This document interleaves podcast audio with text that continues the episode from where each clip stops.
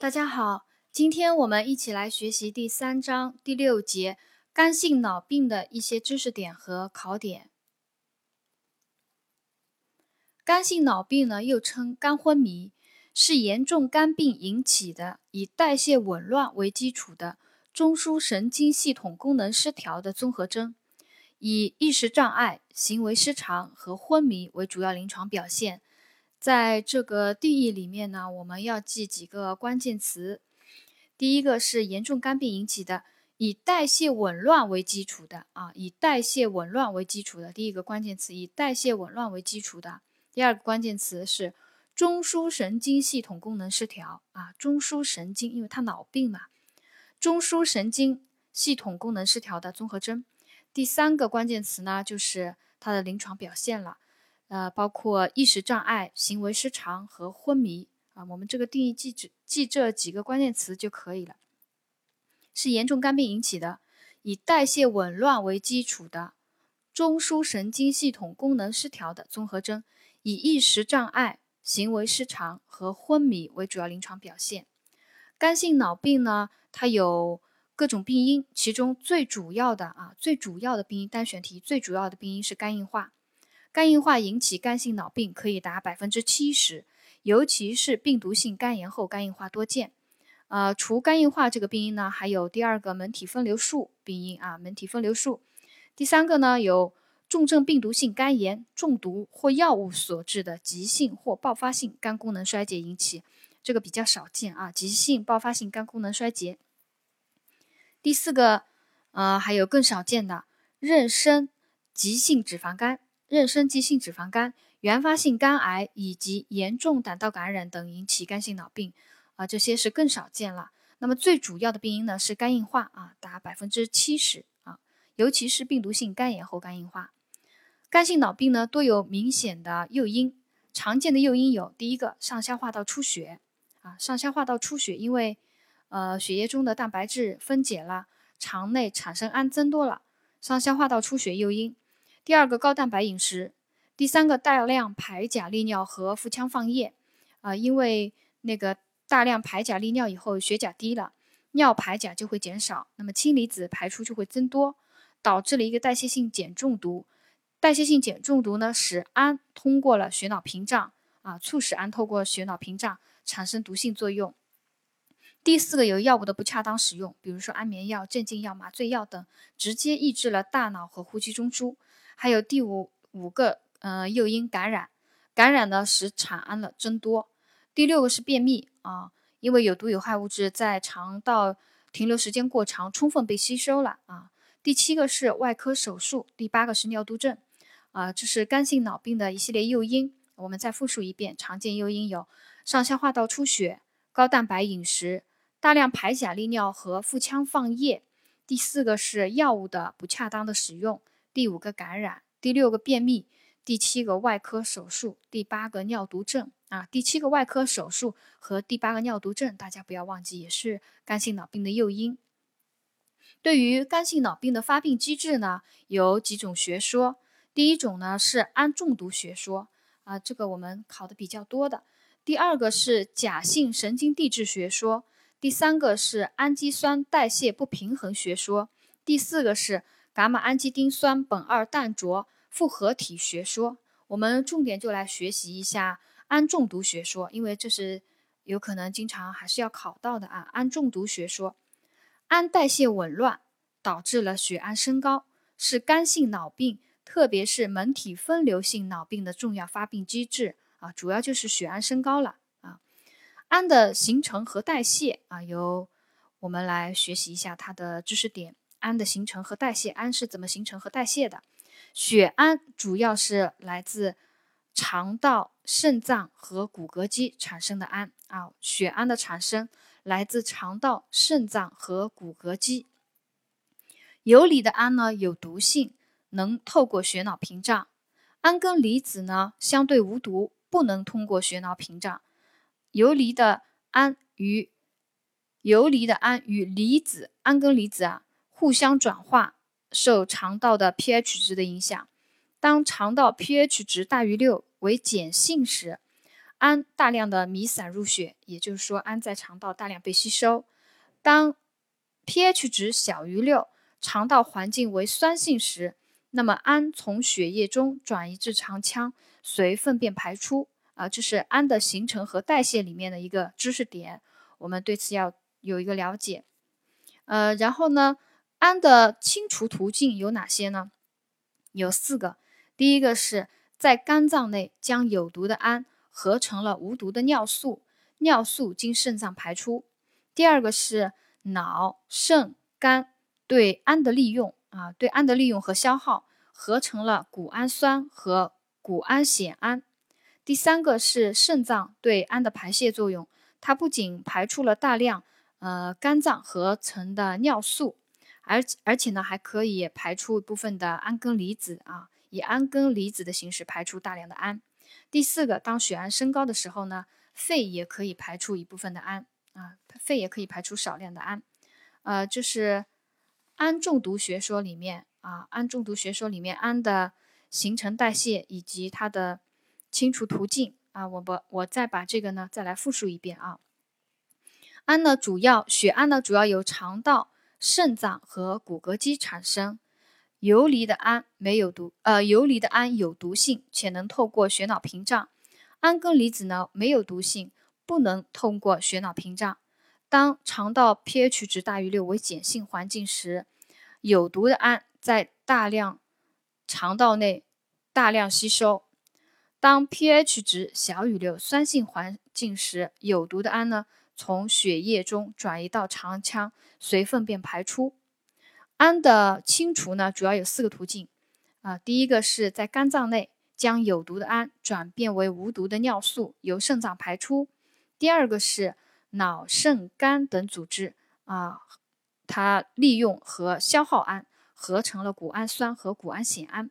第四呃，第三个就是肾了，肾排出了那个肝脏合成的尿素，还能以氨根形式啊，氨根离子的形式排出大量的氨。另外，血氨升高时，肺也可以排出少量的氨。当那个氨的生成过多，代谢清除过少，血氨透过血脑屏障进入人的大脑以后呢，就会产生肝性脑病，然后产生一系列的临床表现啊，意识障碍、行为失常、昏迷一系列的临床表现。氨呢，主要是通过对中枢神经系统毒性作用啊。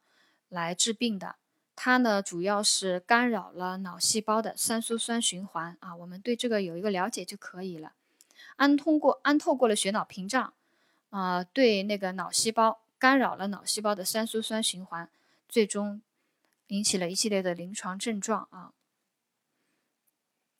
另外还有假神经递质学说和氨基酸代谢不平衡学说，以及伽马氨基丁酸苯二氮卓。类复合体学说呢，这几个学说呢，平常不怎么考到。如果大家感兴趣的话呢，可以重重新去书上看一看啊。现在我们就接着讲那个肝性脑病的临床表现的一些知识点。肝性脑病临床表现呢，主要是呃讲它的一个分期。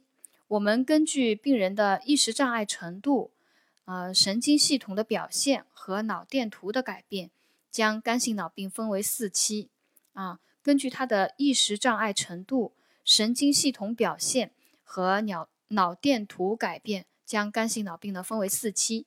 啊，我们现在逐一来讲一下。第一个是零期潜伏期，潜伏期呢就是也没什么好讲的，平常也不怎么考到，主要记几个关键词吧：无行为性格异常，无神经系统病理征，脑电图也是正常的，只是有轻微的心理测试。或者智力测试时轻微异常，这是零期潜伏期啊。我们重点来讲一期前驱期、二期昏迷前期、三期昏睡期、四期昏迷期啊，讲这几个期的一些临床表现。我们先把这几个期的名字记住：一期前驱期、二期昏迷前期、三期昏睡期、四期是昏迷期。一期前驱期的临床表现呢，记几个关键词。第一个是轻度的性格改变和行为失常，轻度的性格改变和行为失常，还有个关键词，应答上准确啊，回答问题应答上准确，但吐字不清且较慢，反应迟钝，病人表现心快、淡漠、少言、喜怒无常、衣冠不整、不讲卫生或者随地大小便。典型的病人呢，可有扑异样震颤，脑电图多正常啊。典型病人有扑异样震颤，什么叫扑异样震颤呢？扑异样震颤就是由基底节病变及小脑共济失调引起。患者平伸手指及腕关节，腕关节会突然屈伸，然后又迅速伸直，呃，加上有震颤多动，看上去呢像鸟的翅膀在扇动啊，就叫扑样震颤。我们再把前驱期的呃临床表现再复习一遍：轻度的关键词啊，轻度的性格改变或行为失常，还有关键词应答尚准确，但吐字不清且较慢，反应迟钝。有淡漠少言、喜怒无常、衣冠不整、不讲卫生、随地大小便。典型的病人呢，有扑异样震颤，脑电图多正常。啊，这个脑电图除了一期前驱期的病人脑电图正常呢，在二三四期啊，脑电图都是异常的啊。我们脑电图就这么记，除了一期前驱期病人脑电图多正常，其余几个期脑电图都是有异常改变的。二期昏迷前期啊，二期昏迷前期以意识错乱。睡眠障碍、行为失常为主要表现，以意识错乱、睡眠障碍、行为失常为主要表现。对于二期的昏迷前期的临床表现描述就比较多，病人的定向力、理解力减退，对时间、地点、人的概念混乱，记忆力、计算能力下降，言语不清，书写障碍，举止反常，还有睡眠障碍是指昼睡夜醒。病人常有幻觉、狂躁等严重的精神症状，病人可出现不随意运动和共济失和运动失调。体格检查呢有扑一样震颤，肌张力增高，腱反射亢进，巴宾斯基征阳性。脑电图我们刚刚说了啊，有特征性的异常。那巴宾斯基征阳性，什么是巴宾斯基征阳性呢？我简单的说一下啊，简单说一下，就是金属棒自足底外侧。快速的轻滑至小脚趾根部，再转向大脚趾侧，出现了大脚趾背屈，其余四个脚趾呈扇形分开，成为巴宾斯基征阳性。啊，大家有没有回想起来？我们上学的老上学的时候啊，老师给我们演示过的，用金属棒自足底外侧快速轻滑至小脚趾根部，再转向拇大拇指侧啊大脚趾侧，出现了大脚趾背屈。其余四个脚趾呈扇形分开，呈巴宾斯基征阳性。啊，我们再把二期昏迷前期病人的临床表现再来，呃，回忆一下，主要是以意识错乱、睡眠障碍、行为失常为主要表现。病人定向力、理解力减退，对时间、地点、人的概念混乱，记忆力、计算能力下降，言语不清，书写障碍，举止反常，昼睡夜醒。病人甚至有幻觉、狂躁等严重的精神症状。可出现不随意运动和运动失调，呃，扑异样震颤呃存在，肌张力增高，见反射亢进，巴宾斯基征阳性，脑电图有特征性异常，这是二期昏迷前期的临床表现。三期昏睡期呢就比较好记了啊，昏睡期主要就跟昏睡有关了，以昏睡和精神错乱为主，大部分时间病人呈昏睡状态，可以唤醒。醒时可以回答简单的问题，常有神志不清和幻觉，扑一样震颤可以引出啊。三期扑一样震颤可以引出，体检的话和二期一样，有肌张力增高，见反射亢进，脑电图异常，这是三期昏睡期的一个临床表现，以昏睡和精神错乱为主，大部分时间病人在昏睡状态，可以唤醒，醒时可以回答简单的问题。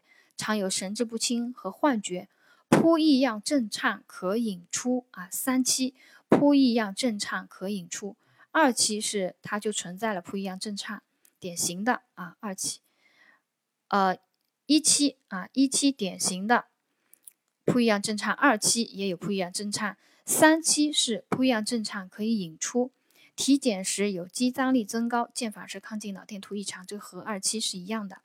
四期昏迷期了，四期昏迷期意识完全丧失，浅昏迷时对疼痛刺激和不适体位上有反应，见反射肌张力仍亢进，病人的扑一样震颤已无法引出啊，这和三期昏睡期不一样了。三期昏睡期呢，扑一样震颤可以引出的，但到了四期，扑一样震颤已无法引出了。一期前驱期和二期昏迷前期，病人是都有扑一样震颤的啊。一期的典型的病人就有扑一样震颤。深昏迷时啊，我们再回来讲四期昏迷期。深昏迷时，各种反射消失，肌张力消失，瞳孔藏散大，出现阵发性，呃，出现阵发性惊厥、环振挛和过度换气，脑电图明显异常。啊，这是肝性脑病病人临床表现四个分期。啊，我们再来把它重新来回忆一遍。四期啊，分期主要是根据病人的意识障碍程度、神经系统表现。和脑电图的改变，将肝性脑病分为了四期。潜伏期呢是轻微的肝性脑病，没有行为失常，没有性格异常，没有神经系统病理症，脑电图正常，只有心理测试或者智力测试的时候有轻微的异常，这是潜伏期零期。一期前驱期呢，呃，关键词轻度的性格改变和行为失常，关键词应答上准确啊，这是一期前期前驱期。应答尚准确，但吐字不清或较慢，反应迟钝。病人表现心快，淡漠少言，喜怒无常，衣冠不整，不讲卫生，随地大小便。典型的病人可有扑一样震颤，脑电图多正常。唯一的一个期啊，唯一一个一期病人脑电图多正常，后面几个期脑电图多异常了啊。二期昏迷前期呢，以意识错乱、睡眠障碍、行为失常为主要表现。病人呢表现定向力、理解力减退，对时间、地点、人的概念混乱，记忆力、计算能力下降，言语不清，书写障碍，举止反常，昼睡夜醒，有幻觉、狂躁等严重精神症状，可出现不随意运动和运动失调。体格检查有不一样震颤啊，肌张力增高，见反射亢进，巴宾斯基征阳性，脑电图有特征性改变。三期昏睡期呢，以昏睡和精神错乱为主，大部分比。时间呢？病人呈昏睡状态，因为三期它本身就叫昏睡期嘛，这个比较好记。病人大部分时间呈昏睡状态，可以唤醒，醒时可以回答简单的问题，常有神志不清和幻觉，扑样震颤可以引出啊。三期扑样正常可以引出，一期、二期扑样正常存在，三期扑样正常可以引出，到了四期扑样正常就不能引出了啊。体检呢和二期一样。有肌张力增高，见反射亢进，脑电图异常。四期昏迷期，昏迷期意识完全丧失，浅昏迷时对疼痛刺激和不适体位尚有反应，见反射肌张力仍然亢进，病人的扑一样震颤已无法引出。深昏迷时，各种反射消失，肌张力消失，瞳孔散大，可出现阵发性惊厥、环振挛和过度换气。脑电图明显异常啊，这是肝性脑病病人四期的临床表现啊。我建议大家呢再结合书本再去看一下啊，因为这里面内容就比较多。呃，肝性脑病的治疗原则啊，一些知识点。肝性脑病呢，采取综合措施，比如说消除诱因啊，减少肠内毒物的生成和吸收，促进有毒物质的代谢消除和纠正。氨基酸代谢的紊乱啊，主要是这些治疗。呃，我们来讲，嗯，逐一来讲。第一个，去除诱发因素啊，去除诱发因素，因为肝性脑病多有明显诱因的。去除诱发因素是肝性脑病一般治疗的基本原则和其他药物治疗的基础。肝性脑病一般治疗的基本原则。和其他药物治疗的基础呢，是去除诱发因素啊。去除诱发因素从哪几个方面来去除呢？首先，饮食结构调整，限制蛋白质的摄入，能量的供给呢，主要是以糖类为主啊。能量供给主要是以糖类为主，限制蛋白质的摄入。还要注意呢，慎用镇静剂啊，镇静剂不合理的用药是诱发因素，慎用镇静剂。第三个，纠正电解质和酸碱平衡紊乱。啊，纠正低血钾，纠正代谢性碱中毒，因为低钾和代谢性碱中毒都是它的诱因，能够增加肠道对氨的吸收的。第四个呢是清除肠道内积血和止血的啊，嗯，上消化道出血止血，清除肠道内积血。呃，清除肠道积血呢有几个方法，第一个是口服或者鼻饲乳果糖，呃，口服或者鼻饲百分之二十五的硫酸镁或者乳梨醇溶液啊，这是口服鼻饲。啊，第二个呢是用生理盐水或者弱酸溶液进行灌肠啊，弱酸溶液进行灌肠。第三个呢是用百分之三十三点三的乳果糖灌肠，清除肠道积血。主要措施其实就是口服那个乳果糖和百分之二十五的硫酸镁和乳梨醇溶液导泻嘛，然后就是灌肠，灌肠可以用生理盐水。弱酸溶液或者百分之三十三点的三的乳果糖进行灌肠。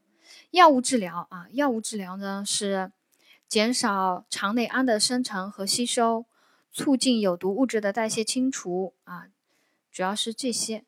嗯，那么减少呃肠内氨的生成和吸收的药物呢有哪些呢？有乳果糖，有乳梨醇，还有口服抗生素，都可以减少。肠内氨的生成和吸收，乳果糖啊，我们先来讲乳果糖，口服乳果糖，口服乳果糖最终被分解为乳酸和乙酸，它呢可以有呃三个作用。乳果糖经细菌啊经细菌分解为乳酸和乙酸以后，第一个作用呢降低了肠道的 pH 值啊，肠道环境变酸性了，那么肠道细菌产氨会减少。同时呢，酸性环境可以减少氨的吸收啊，有毒氨的吸收减少了。第三个可以促进血液中的氨渗入到肠道而排出啊，血液中的有毒的氨渗入到肠道排出，就是口服乳果糖的一个作用。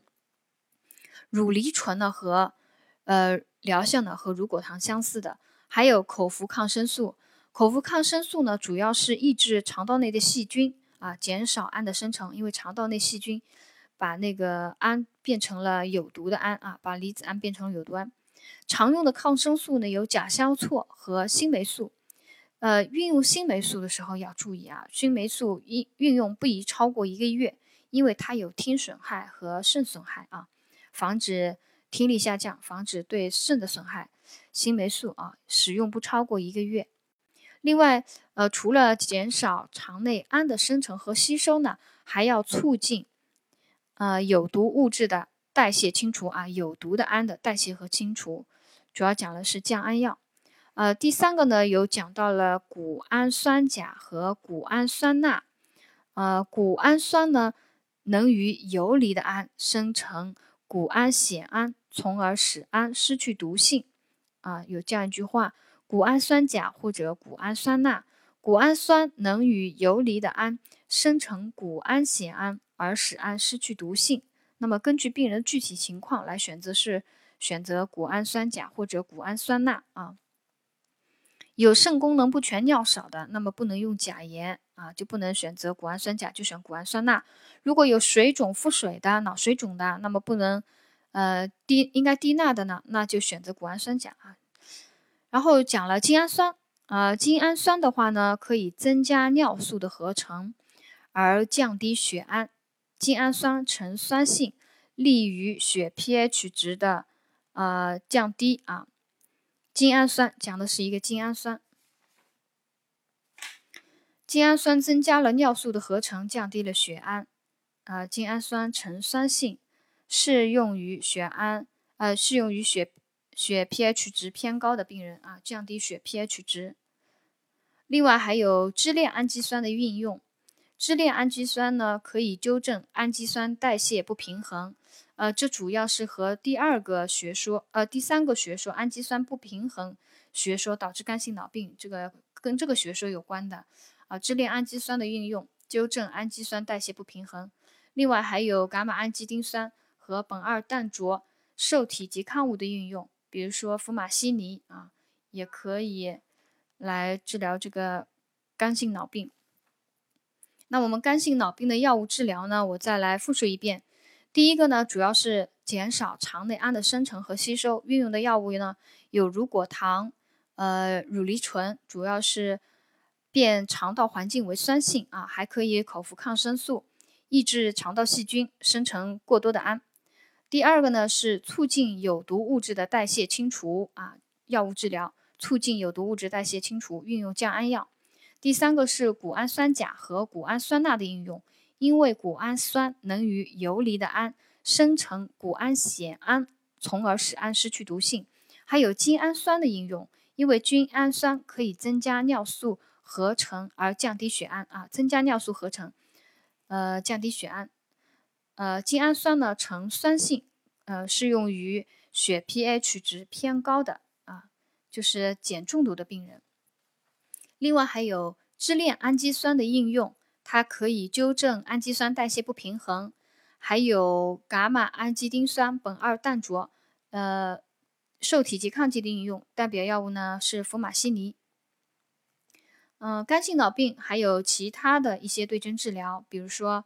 纠正水电解质和酸碱失衡，防治脑水肿呢，可以静滴高渗葡萄糖甘露醇脱水；防止出血与休克呢，可以静脉输注那个维生素 K 啊，有出血倾向的，有防止出血与休克的，可以可以输血或者是静脉滴注维生素 K 一。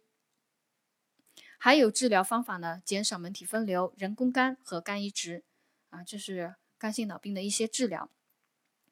肝性脑病的护理措施啊，主要是密切观察病情变化，那肯定是要注意观察肝性脑病的先兆症状了啊。然后呢，评估诱发因素啊，先帮助医生一起消除诱因，减少有毒物质的生成和吸收。呃，怎么样来消除诱因呢？我们护士可以做的是什么呢？呃，协助医生啊，避免使用含氮药物、催眠药、麻醉药对肝脏的有毒药物啊。就是合理用药，避免对肝脏有毒害作用的药物啊，还有镇静药、催眠药，避免诱发肝性脑病。烦躁不安或者抽搐者呢，可以注射地西泮五至十毫克，但是忌用水合氯醛、吗啡、呃硫喷妥钠等药物啊。新霉素运用不超过一个月，防止听损害和肾损害。这是护理措施里面对药物的一个运用的一个知识点。第二个就是。保持大便通畅啊，护理措施保持大便通畅，积极控制上消化道出血，呃，可以用生理盐水或弱酸性溶液灌肠，禁用肥皂水灌肠啊，这个也是呃经常会考到的。肝性脑病病人禁用肥皂水灌肠，像这一类题目啊，护理措施这一类题目，它就是以什么样的题型来考呢？它比如说，呃，以下对肝性脑病病人护理措施中错误的是什么？或者正确的是什么？以这样的题型来考啊。那么错误的呢，就是肥皂水灌肠。肝性脑病病人是禁用肥皂水灌肠的，可以用生理盐水或者弱酸性溶液灌肠。另外还可以口服或者鼻饲百分之二十五的硫酸镁导泻。嗯，但是对于血容量不足、血压不稳的病人呢，呃，要注意啊，不能导泻。血容量不足、血压不稳的病人不能导泻，以使因为它会使有效循环血容量进一步下降。还要注意保持水电解质酸碱平衡，避免快速大量的排钾利尿剂和大量放腹水，因为那个呃大量大量的那个快速的利尿排钾和大量放腹水是肝性脑病的一个诱因啊。大量放腹水的时候呢？应该要静脉输注白蛋白，以维持有效的循环血量。啊，还要积极预防感染啊，感染也是一个诱发因素。还要避免发生低血糖，因为低血糖使能量减少，脑内去氨活动停滞，氨的毒性作用增强啊。你要保证，嗯，脑的营养啊，避免发生低血糖。饮食护理里面呢，主要是讲了热能的热量啊，热量的话也。热量供应呢，以糖类为主啊。热量供应以糖类为主，因为限制蛋白质的摄入了，以糖类为主，以减少组织蛋白质的分解产氨啊。用供应热量呢，以糖为主。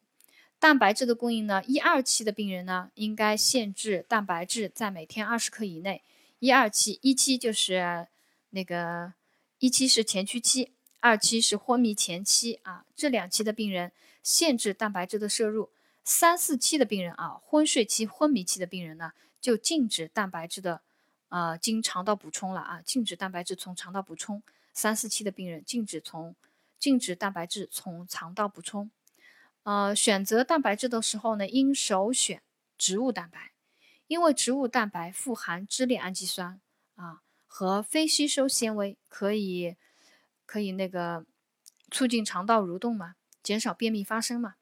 所以那个肝性脑病病人蛋白质选择首选植物蛋白，因为植物蛋白里面富含支链氨基酸啊，支链氨基酸我们刚刚在药物治疗里面也有讲到了，对肝性脑病病人是有好处的。呃，它是呃纠正了氨基酸代谢不平衡的啊。植物蛋白里面有支链氨基酸啊，所以应该首选植物蛋白。对，关于脂肪的供给的话，肝性脑病病人呢，应该少尽量少食含脂肪高的食物啊，因为脂肪可以延缓胃的排空，增加有毒物质的吸收。高脂肪食物呢，还能加重肝脏的负担，所以要避免。脂肪高的食物啊，要避免少食脂肪高的食物。维生素的呃那个饮食里面，注意维生素要啊含丰富维生素的食物，要富含维生素 C、维生素 B、维生素 K 和维生素 E 等。啊，重点呢提醒大家有一个呃注意的吧，不宜应用维生素。B 六啊，不宜应用维生素 B 六，因为维生素 B 六它使多巴啊在周围神经处转化为多巴胺，影响了多巴进入脑组织，减少了中枢神经的正常传导递质啊。多巴是中枢神经的正常传导递质，维生素 B 六使多巴转变为了多巴胺，影响了多巴进入脑组织啊。维生素 B 六把脑组织的正常传导递质多巴给拦截下来了，相当于，所以不宜应用维生素 B 六啊。但是它饮食中啊，食物中应该富含维生素 C、维生素 B、维生素 K、维生素 E，但是就是不能用维生素 B 六啊。肝性脑病病人还应该注意水电解质的平衡啊，这个多次说了，注意水电解质的平衡。